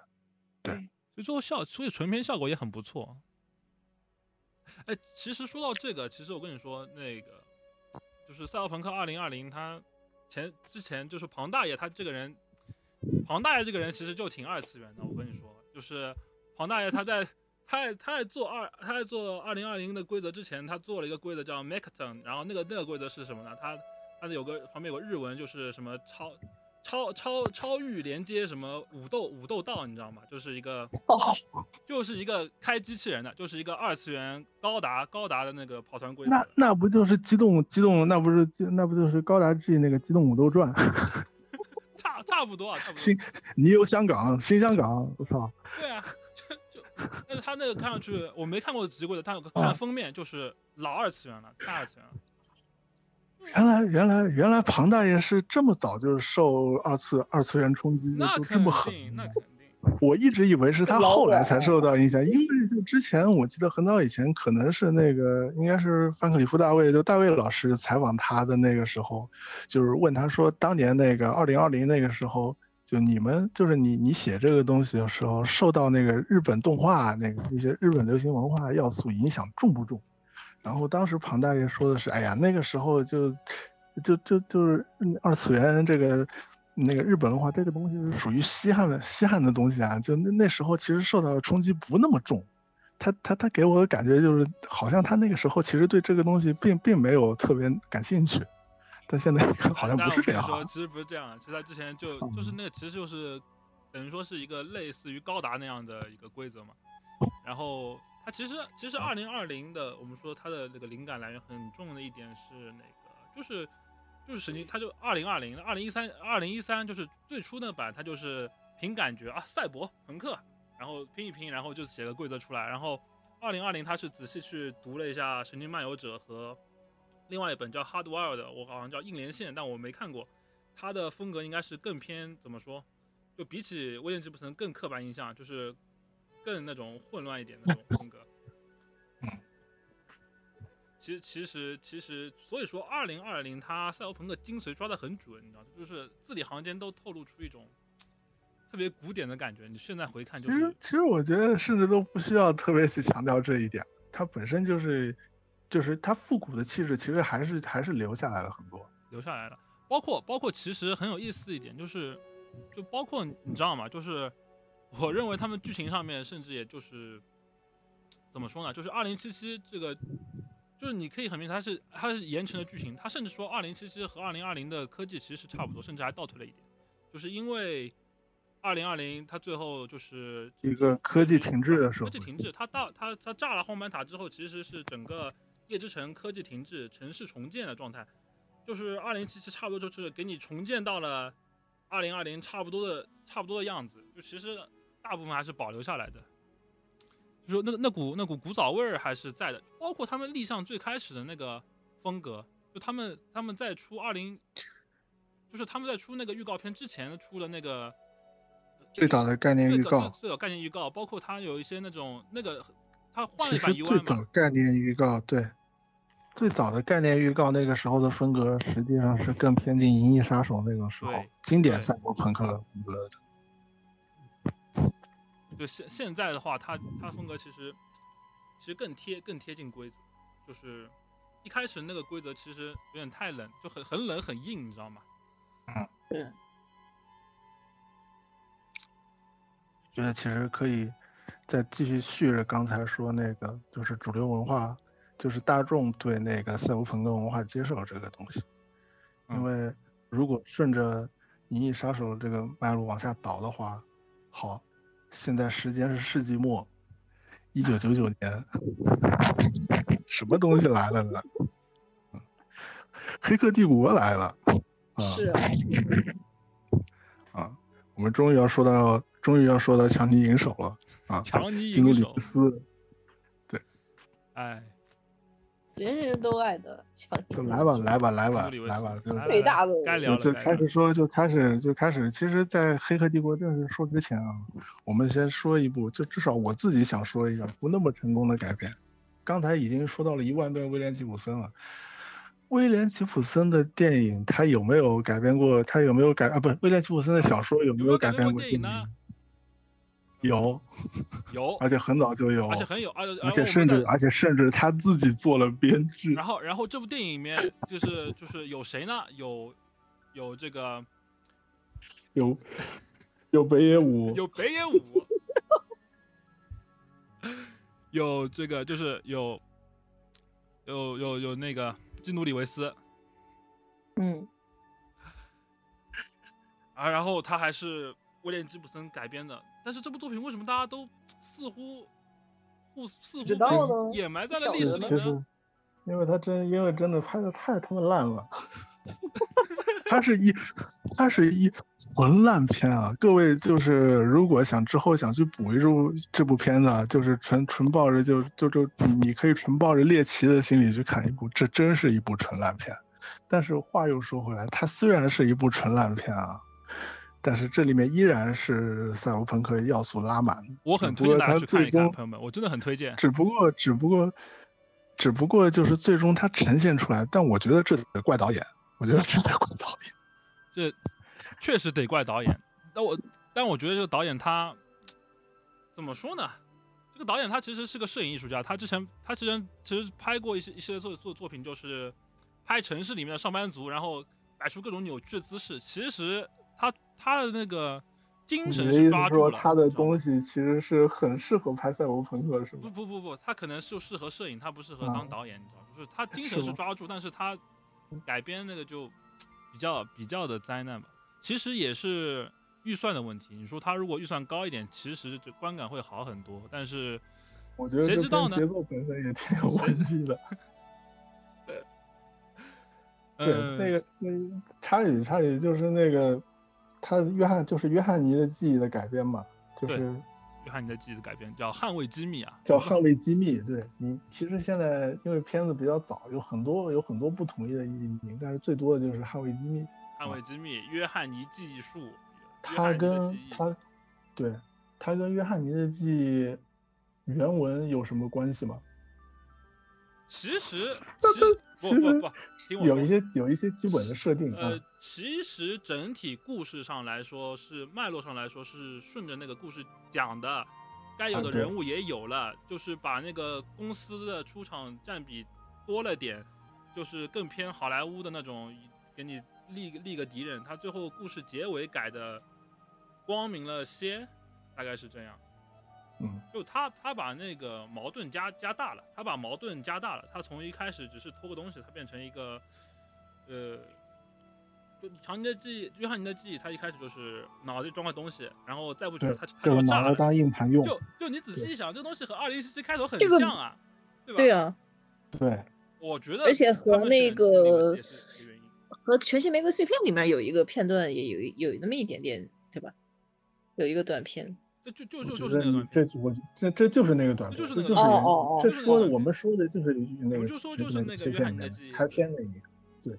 就这部电影，这这部电影其实其实其实还还怎么说呢？我可能是比较宽容的那类观众啊，就是我、啊，我我也挺宽容的。我去年年底看完，我甚至觉得还挺有意思的，它确实很有意思啊。呃，他讲他他整个设定改成了什么？二零二零年世界有一种疾病大流行，然后有一有一个有一家公司，它这个拿着解药秘而不宣。那主角强尼就是得到这个解药，最后最后在和公司一路追杀之后呢，他把这个解药就是播送到全世界，然后大家都治愈了这样子，然后公司熊熊燃烧，最后看到就大家都上街起义，你知道吧？你放在二零二，放在二零二一年那个时候，我的心情来看，我觉得这个电影其实，你知道吧？它看上去挺挺就是像是现实的一个镜像。我我在这里面真的吗？我在这里面其实我比较我比较看重的几个点是什么？一个是，嗯，就是你不知道你们有没有看过那个，就是日版多出来的，它其实有一个删减的对话，就是你看这里面，嗯，就是强尼他用普通话跟另外一个中国人对话，但啊是你一边在说普通话，旁边在说粤语，就两个人聊得非常自然。基努里维斯，他那一口就是你都听不出，就那就就就那口，就你知道吧？他说中文，然后旁边在一个说粤语的，就是 两个人交谈自如，就这就这么一种奇趣，你知道吗？这种就就奇趣，就这种奇趣真的很赛博朋克，你知道吗？就赛博朋克，他他天生带就让我想起，就让我想起什么，就是《银翼杀手》里面那一堆，你看就是老外看不懂，你中国人也也一样看不懂的，对一，堆就是大量的就是纯机翻的那些标语，这些中文贴在上面，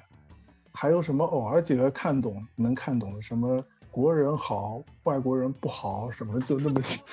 什么我司柠檬水之类对，对对对对对对，就就就是这股味儿，就我觉得这种可以动用，二二二手科幻真的是二手二手科科幻，就是那个感觉，就是那种咋说呢，一眼看过去，会会 会让人怀疑自己的学历的这种感觉。对，就是东方主义嘛，就是那种迷幻的感觉，迷幻的感我，看不懂，但我大受震撼。震撼。但但但是虽然说了这么多，就是它它很奇怪的点，但是这一步你确实也可以把里面的很多要素，就怎么说呢？你把它好好拾掇拾掇，最后的结果是什么呢？其实往好了的方向，如果它预算足的方向，其实就是之后的《黑客帝国》第一部。其实，其实刚才对魔幻香港，其实说到魔幻香港，其实后面就可以引出来，又变成，就是我说到那个杀出重围，杀出重围里面还有一个魔幻魔幻横沙，就是上海横沙岛魔幻横沙。嗯，然后就是当时会聊到，就是说从九龙城寨、魔幻香港这个东西。然后哦到对对荒坂公司的一个越来越趋向于真实和严密的这样一个设定，对，越来越倾向于一个真实。具体的一个文化环境，而不是说去赋予一个幻象，是吧？然后，最后还说回来，又又虽然挺喜欢古早那个胡逼味儿什么的，就我们就那个胡逼味儿，应该刚刚可以接下去。然后，然后我其实也想到，但是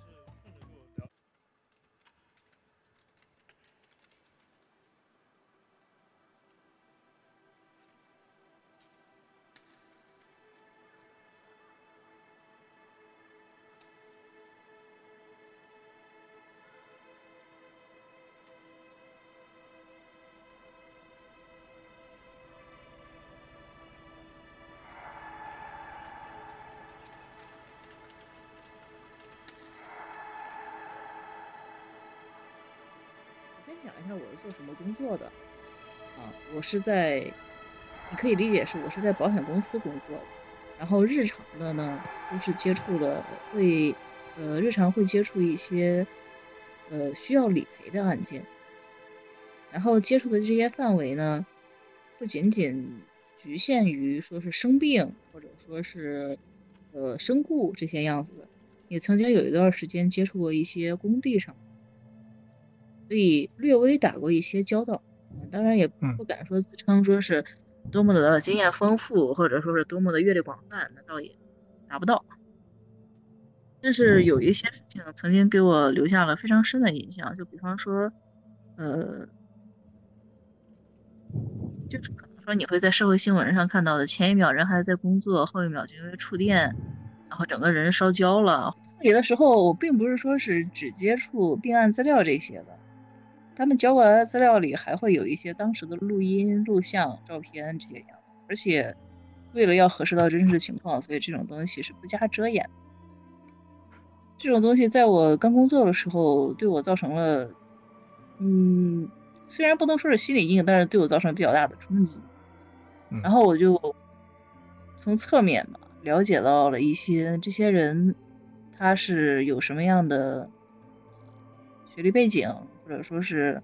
生活经过，然后或者说是他们在这些伤者也好，或者伤者的遗属也好，他们在处理这些事情的时候，会怎样的去要这个钱，会要多少？有一些东西会明面的摆到台面上来讲，比方说人命的价值，或者说是手指头的价值什么。有一些东西你拿金钱来衡量的时候，实际上某种意义上来说，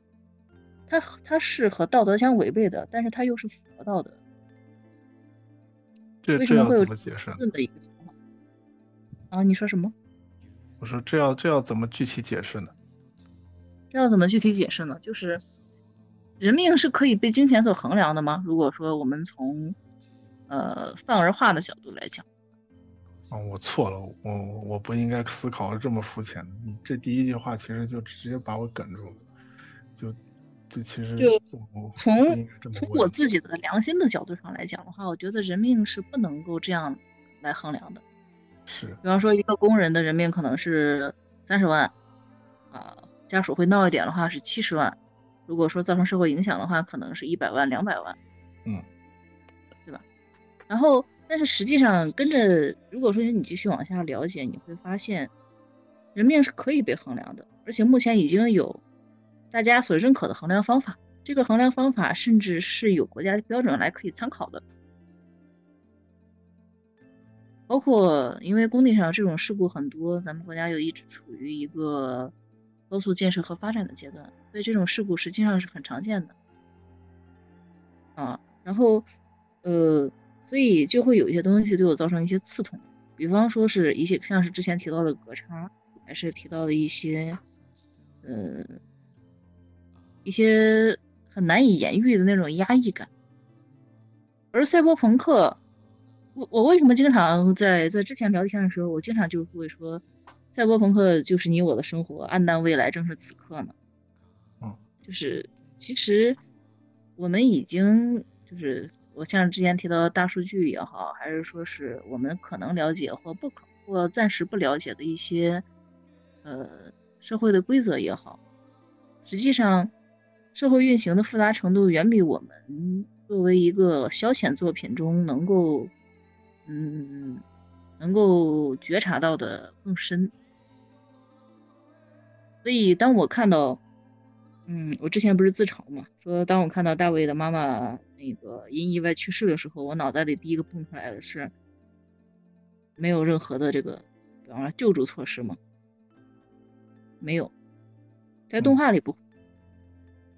在实际生活中我们也很难遇到。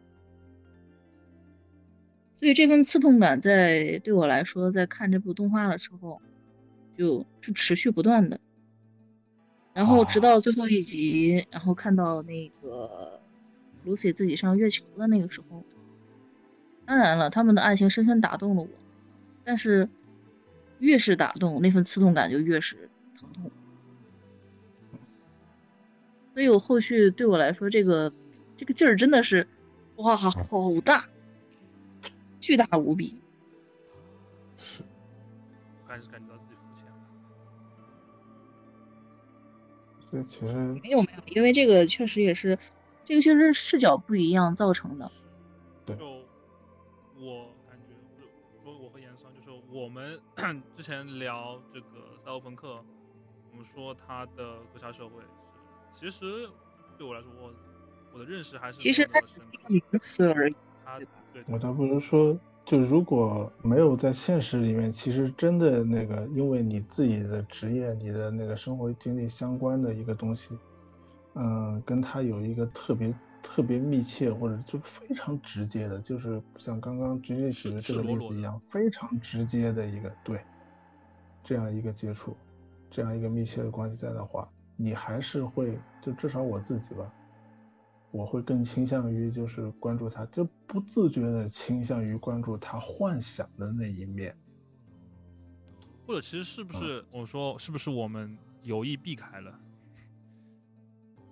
就有意无意的潜意识里有有避开了，对吧？潜意识里在避开这一点，对，在讨论。这也没什么不好的，因为在动画里面，讨论也好，都动画里面，制作啊组甚至在帮你，帮你，他在他甚至都在帮你避开这一嗯，不，屏蔽他在帮你避开的这一，在在体现在哪里呢？他具体他具体制作了一个人叫瑞贝卡，是就有有瑞贝一个心里卡是让让你让你占据了你的视觉焦点，就会让你对政治的视但是觉焦点。我这么说有点恶意啊，但是但其实不不止瑞贝卡，不止瑞贝卡，他到处都是在帮你视觉，他都是在帮你缓冲这一个东西的点。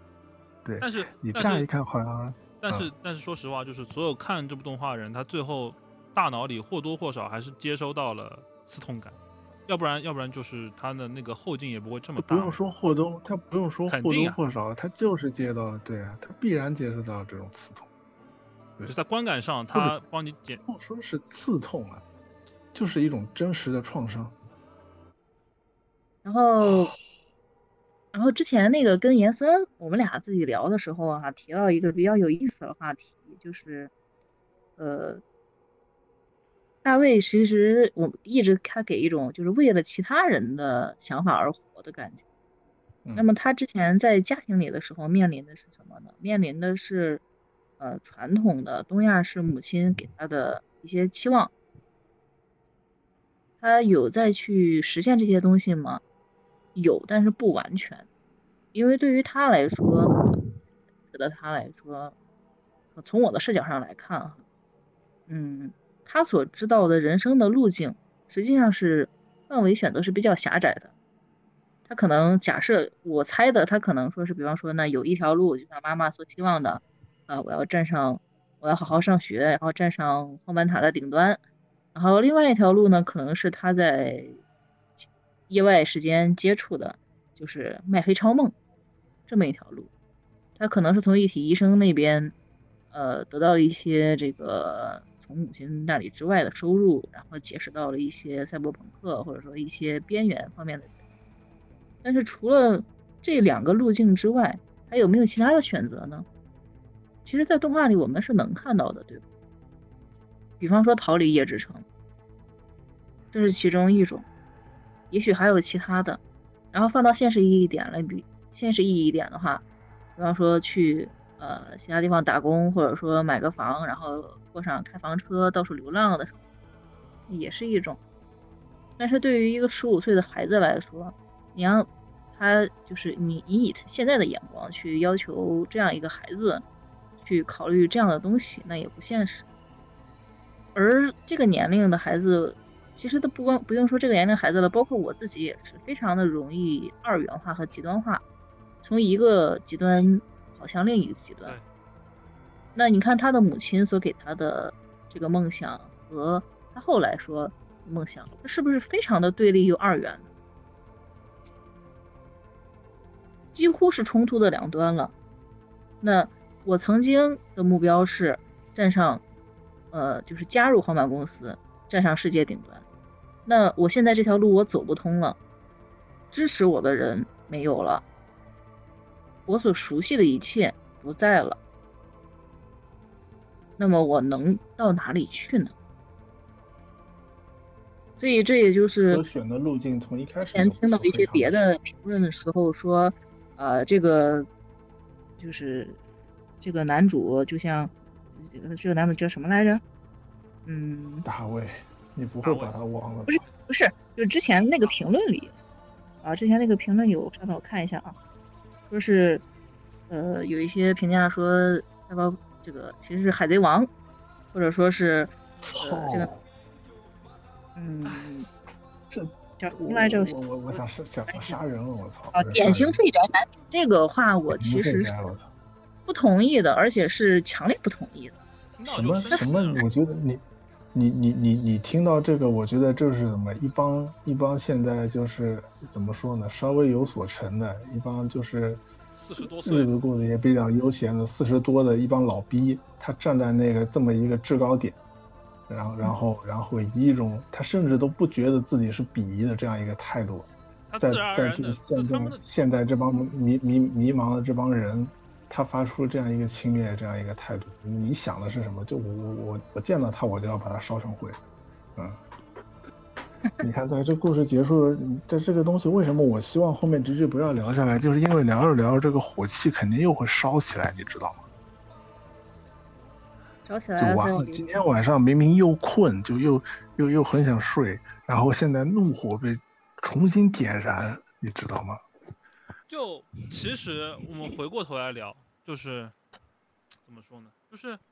去就大卫母亲对大卫的期望，去荒坂公司上班，去当人上人，和大卫自己的选择，它是其实是同一条路，对吧？和大卫自己选择去当赛博朋克，它其实是一直成悲剧的一体两面，它其实就是一体两面，就是一体两面，就是体制内跟体制外，对，所以。其实对于现在往回想的话，当时还有一个比较惊讶的点是，他先在第一集他看了展示出来，他看了两个非常梦哈，一个是呃赛博精神病的，另外一个是 A 片，对吧？就是实际上怎么说呢？给人感觉上来说，他并没有体现出来对 A 片有特别大的兴趣，这是他犯恶心吧？我可以说，大卫在精神上，大卫在精神上是一个童真，他一直是一个。对，我真的，包括其实说实话，我我十五岁看 A 片，我也觉得很恶心啊，这这不是很正常的吗？我觉得他他精神上对 啊，他精神上还不是一个男人，他精神上还不是一个男人，他是一个男孩，他是一个男孩。直到他死亡来说，他可能都没有办法在精神上算作一个成熟的对人吧？他并没有，他并没有真正的他在叶之城这个环境下，他其实并没有真正的健康的长大嘛，他他。他他他确实成长了，他成长，然后走向了死亡。对他精神上被他是被畸形的拉扯大了，或者说是他最后长成了一个，就是一个自己都不能承受自己重重量的一个怪物。对，是的，哎对。他最后成长的结果是变成了一个怪物。然后我就在想，就这样一个啊，有点纯情，但是对暴力，呃，有非常浓厚兴趣的这么一个十五岁的青少年吧。然后遇到了，呃，又神秘啊，又能帮忙，然后又给予自己一些人生的指引，同时自己坏坏坏坏的大姐姐，坏坏的大姐姐，契合大姐姐。哇，我觉得，呃，太棒了，简直。某种程度上来说，遇到这样的大姐姐，你，你你不为之着迷，不为不为之着魔，那才可能是。就是你你作为一个女孩子，就已经对露西都已经着迷了，是吧？何况大卫。对啊，是这样了。嗯，对。那么我们看，在他和 Lucy 之间又发生了什么？他和 Lucy 之间就是，呃，一开始是曼恩吧，曼恩。直接指出来，就是他想和那个他对 Lucy 有意思，对吧？嗯。然后，呃，直到曼恩死亡，呃，他和 Lucy 就是达成了晚上一起睡觉，白天不一起干活的这么一种微妙的关系。我也觉得这个是也算是一种这个年龄所造成的一些。简单说就是同居了嘛。同居。对。就是同居。同居，但是不一起干活，明明是曾经是同一个团队，甚至未来也有可能回到同一个团。当然了，他造成这个直接原因并不是，呃，大卫不想，而是 Lucy 她要隐藏起来，就是他的一些行为嘛。那么大卫，嗯，那直到先把大卫死亡讲完，他就是直到大卫最后啊真的变成一个赛博精神病，啊，穿上那套一体金刚，在接近接近变成赛博，精他在。边缘，他在边缘的边缘。是的，在边缘的边缘，在那边大闹一一场之后，他其实的这个死亡的方式，或者说当时他在想的这些，还是非常的二元论。但是值得庆幸的是，他从这种二元论之中看到了一束光，找到了其他的可能性。他仍然会因为这二元论而死，但是他死的时候，不是说还钻在那个牛角尖里，有人拉了他一把。在心理上拉了大鱼，这就是他和与 Lucy 之间的那份爱。就是那份他对啊 Lucy，就嗯，可以说是最后还是就是那份爱维系了人性嘛。这个是非就最后常直接。最后让最后让赛博精神病没有成为精神病的，还是还是那份爱。是。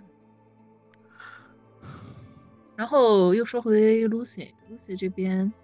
实际上可以讲的还真的没有那么多。他从一个被培养起来的网络上的怎么说呢？杀用“杀手”这个词合适吗？实验体，但他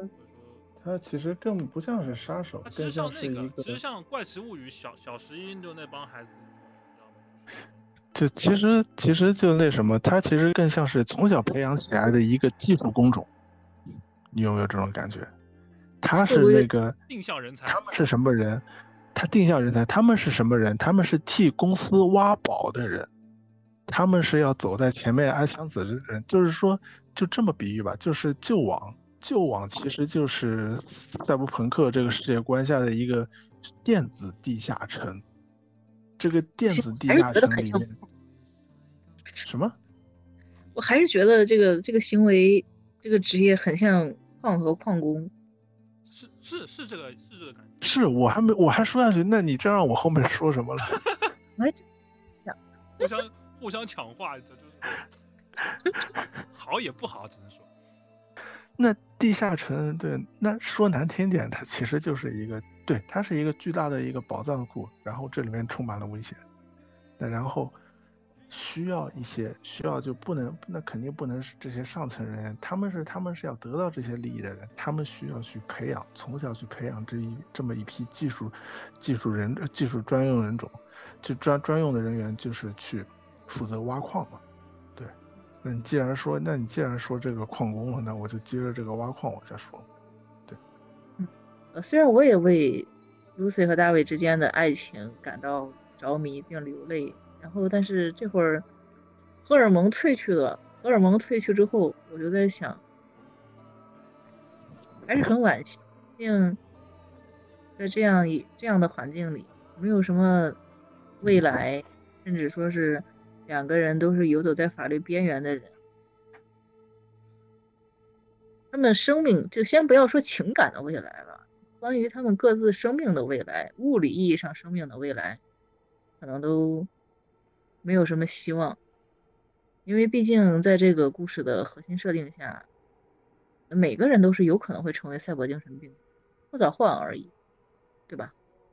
我觉得都甚至不需要到赛博精神病这一个层面，你走在街上随便发生点什么事情，你这条命可能就没了，就没了。而且是无缘无故，没有任何道理。对，成为赛博精神病，被赛博精神病杀，然后被创伤小组杀，然后你在路上开个车，然后被其他的帮选进帮派斗争里帮，派斗争，甚至在在天上打架，然后掉下其实不不，你都不需要说那么多的例子，我们就回到那个，我们回到核心规则，它前面的那个介绍，赛博朋克的世界是一个充满暴力的危险的地方，到处都是想把你的手臂扯下来塞嘴里吃掉的家伙。传统的善恶概念不复存在，每个人都在对别人人估值，以利用他人来达到自己的目的活下去。我我们这里说一个比较阴暗的想法，请问 Lucy 最初遇到 David 的时候，他是不是在对他估值呢？是不是以利用他来达到自己的目的呢？你看看想想，他一开始他一开始带着 David 在做什么呢？是吧？都不用到那个地步。他们一开始的时候继续顺着往下说。如果在此之外，你还能顺手做些好事。那很棒。嗯。那你可别打一开始就想做什么。他他不是让你扮演英雄的，赛欧朋克的世界里从来就不是让你扮演一个英雄的。或者说人们也不是自愿去成为英雄的。强尼手炸荒蛮塔不是他想去炸荒蛮塔而炸荒蛮塔，他他去只是为他，为了他的敌人，为了他的马子，为了他的马子奥特。对吧？对。他不是什么英勇就义，那颗核弹也不是。天天降神兵那颗核弹是军用科技的。你回到回到底炸荒坂塔是什么？是第四次第四次企业战争的结尾。归根到底是变成企业之间对于资资源的争夺它真的是革命吗？它真的是什么吗？再分配对。它只是它只是资源的再分配它它它完全没有打破体系它是在体系当中发生的。一切都在都在体系当中。当社会让我想起了什么啊就当社会已经不均不不平衡到这个地步已经没有什么改变了也没什么好改变什么也不改变。其实这让我想起什么就是星战星战八星战八里面雷伊雷伊跟那个凯洛人两个人他们把那个谁给杀了斯诺克然后凯对斯诺克把斯诺克杀了凯尔人摇身一变好了现在现在老子是头了。没有什么东西真正的改变黑暗面也没有被打倒就换了一个人上来而已就变成了现在变换了一副面孔。就像这部电影本身一样他也没有完成什么真正的革新或者革命什么东西。这句话其实是当时小岛在看完星战八之后怎么说呢很隐晦的表达了一下自己的观点吧。这个是当时他在推特上面发的。啊就我特别佩服的就是小岛他每次在推特上啊他说负面评价或者说什么东西的时候他能 特别隐晦就就一个字都不带骂人的字骂人的字眼你知道吧？就 就 说这叫说起来这个赛博朋克是不是有逻辑哈和商鞅变，商商鞅的一些他思想有点像。啊，民，跟商鞅还是不一样的。民弱小。这样的话，更那个部分是吧？对对。倒不如说这是统治的核心吧。对，那其实这个都不用说是商鞅，他是一个一直以来的，就是一个统治阶层。风化弱小是吧？尤其是风化。分化这一点特别重要。但是